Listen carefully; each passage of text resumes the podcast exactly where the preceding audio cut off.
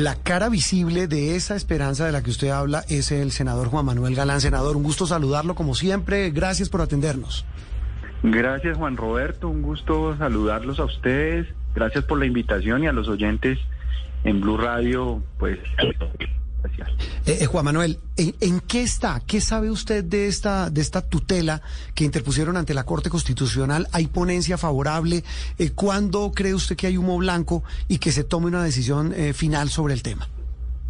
Pues Juan Roberto, esto ha sido un proceso de cuatro años desde que lo iniciamos en el Consejo Nacional Electoral, luego en el Consejo de Estado y llegamos a la Corte Constitucional a través de una tutela que además pues eh, eh, la, Procuraduría y la Defensoría del Pueblo presentaron una insistencia para su selección, fue seleccionada.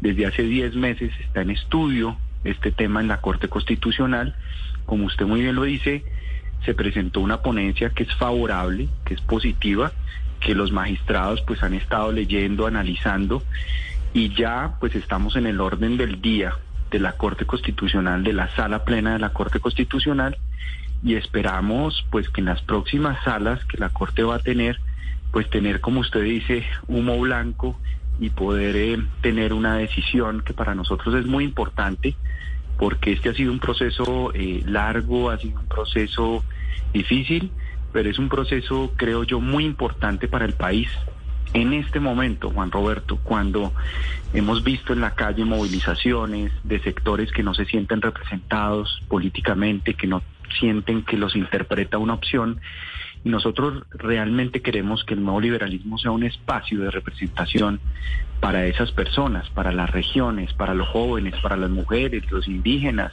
eh, las víctimas, la población LGBT, sobre todo los jóvenes, Juan Roberto, que han sido, digamos, los protagonistas de toda esta movilización social que no tiene que ver solamente con la pandemia que hemos vivido en los últimos tiempos, sino con una acumulación de crisis, de falta de oportunidades, de desigualdad, de pobreza, de frustración que sienten muchos sectores por no encontrar respuestas desde la política. Entonces, para nosotros esto es una causa muy importante en este momento para el país. Juan Manuel, pongámonos en el escenario de que el nuevo liberalismo recupera su personería. ¿Cómo es ese renacer? Justamente porque usted nos habla de la representatividad de quienes en este momento se sienten sin a dónde acudir, pero de este grupo en su momento hacían parte algunos de los que hoy consideramos ya políticos tradicionales como Germán Vargas Lleras, aunque había otros perfiles, Iván Marulanda hacía parte de este grupo. Entonces vuelve el nuevo liberalismo. ¿Quiénes hacen parte de ese nuevo liberalismo y cómo sería esa representación? ¿Cuál es la proyección que tienen ustedes? Pues el nuevo liberalismo en su momento se caracterizó por ser un movimiento rebelde, inconforme, partidario de cambio social, pero que nunca recurrió a la violencia, ni al marxismo, ni a ninguna ideología extrema, sino que propuso una transformación de las realidades democráticas de Colombia, de, modernizar a Colombia y de hacer una serie de reformas que el país necesitaba. Y los votantes del nuevo liberalismo siempre fueron en su mayoría personas que por primera vez votaron por una opción política, porque se sintieron representados, interpretados.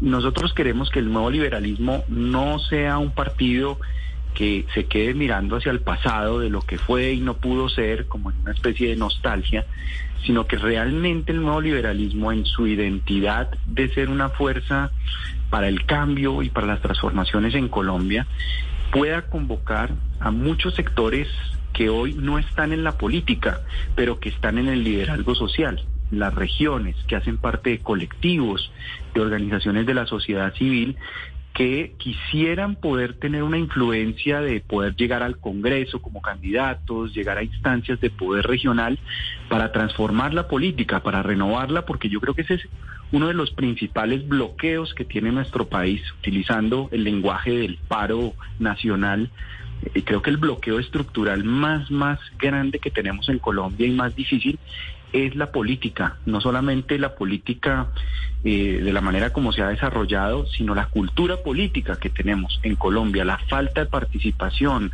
el cerramiento de los espacios que hay de participación política en Colombia, tiene a mucha gente inconforme y frustrada.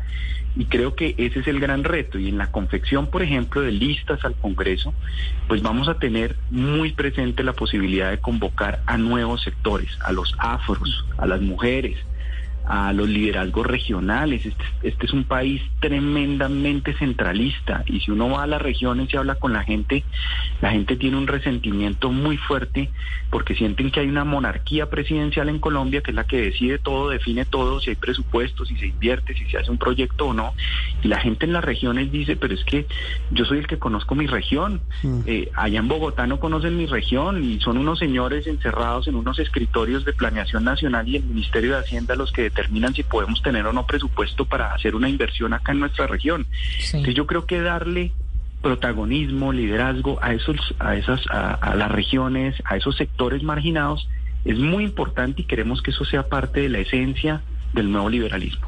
Juan Manuel, ¿cuál es la agenda del nuevo liberalismo de hoy, que tiene de fondo este nuevo liberalismo para ofrecerle a los jóvenes que usted mencionaba para lograr este objetivo de que quienes no están participando en política, muchos de ellos, esos jóvenes que dicen, bueno, la política no es, nosotros tenemos otras formas de participación, nos queremos organizar aquí a nivel local, para lograr ese objetivo de convocarlos a ellos y a estas personas que no se sienten representadas y que ustedes quieren atraer ¿Qué tienen de fondo para ofrecerles? Se, lo, traduzco así, eh, Juan Manuel, en términos muy de pelados. ¿Qué hacen para, para, para seducirlos? Bueno, Juan Roberto, pues la idea es que ellos vean en el nuevo liberalismo un vehículo para hacer política, para llegar a la política y para formarse también en política, porque eh, el, proceso de participar en política no se da de la noche a la mañana, es un proceso en donde hay que formarse, hay que estudiar los temas, hay que participar, hay que saber trabajar en equipo. Y todo eso es un proceso de formación y si usted analiza, si ustedes analizan un poco los temas del nuevo liberalismo y de Luis Carlos Galán, él hablaba mucho de la formación política, de la pedagogía, de enseñarle a la gente sus derechos, los mecanismos de participación. Yo creo que si algo nos dejó lo que ha pasado en Colombia en estos meses es que la gente quiere otro tipo de participación no quiere la participación tradicional típica de invitar a la gente a votar o a participar en una campaña electoral, sino que quieren realmente influir, no solamente siendo escuchados, sino asumiendo responsabilidades en la construcción de soluciones. Y una cosa que es trágica y tremenda para la juventud colombiana es que hoy los principales problemas que tiene Colombia que debemos abordar desde el nuevo liberalismo, así sean difíciles porque los venimos posponiendo desde hace mucho tiempo y los dejamos para después, como el tema que yo he puesto sobre la mesa, que es la política de drogas y la guerra contra las drogas. Hoy, en esa guerra contra las drogas, quienes están muriendo son los jóvenes. Quienes están muriendo es la gente más pobre. Quienes están muriendo es la gente negra de Colombia la gente que vive en el Pacífico, en el norte del Cauca, en Buenaventura. Entonces, ¿qué oportunidades nosotros vamos a construir desde la política para que la juventud no siga muriendo, no siga perdiendo la posibilidad de, desarrollarse, de crecer, de tener posibilidades, porque no le estamos ofreciendo absolutamente nada a nuestra juventud. ¿Qué le estamos ofreciendo? Caer en el narcotráfico, caer en el microtráfico, morir violentamente. Entonces, eh, creo que en la medida en que los jóvenes se sientan respetados, reconocidos, como parte de un proceso político y, se animen a hacer política, se animen a ser candidatos, vean el nuevo liberalismo como un vehículo para eso, pues vamos a lograr el objetivo de tener una nueva generación que no sea una generación de la frustración, que no sea una generación de morir violentamente, sino una generación que tiene la oportunidad de vivir, de hacer parte del proceso de su región, del país, y ese realmente es el propósito que tenemos. ¿Cómo lograrlo? Pues es un ejercicio y un desafío enorme que tenemos una gran responsabilidad, pero, pero me parece que podemos lograrlo porque hay una historia, hay un legado, eh, hay un trabajo que se ha venido desarrollando y creo que la gente se va a sentir va a sentir credibilidad, va a sentir confianza de estar acá. Eso es lo que mm. nosotros queremos. Eh, una cosa final, eh, sé que ustedes en la coalición de la esperanza, y lo conozco, usted Juan Manuel hace muchos años, no le gusta mucho eh, entrar en hablar de, pero hoy cómo ve el escenario político en, un par de frases, ¿Cómo, cómo lo ve cuando estamos, repito, ya en una pre, pre, pre campaña presidencial. Pues yo creo que tenemos ahí una moneda de dos caras, Juan Roberto. Una cara de esa moneda es que por fin los colombianos quedamos enfrentados a lo que es nuestra realidad, en toda su crudeza, en toda su dificultad, en, en, la pobreza, en la desigualdad, en la inequidad.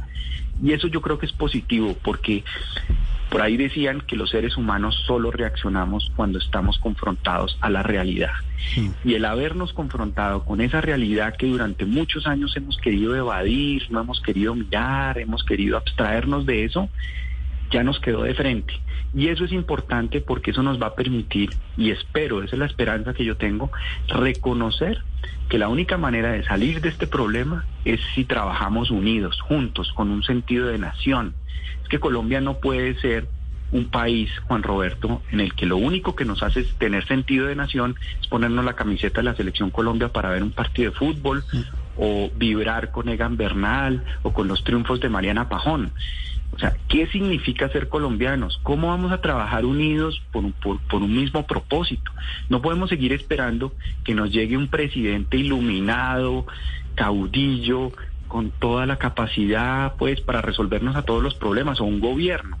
Esto cambia, Juan Roberto, si todos nos hacemos responsables y todos entendemos que tenemos una tarea que cumplir, desde el más humilde de los colombianos hasta el más poderoso.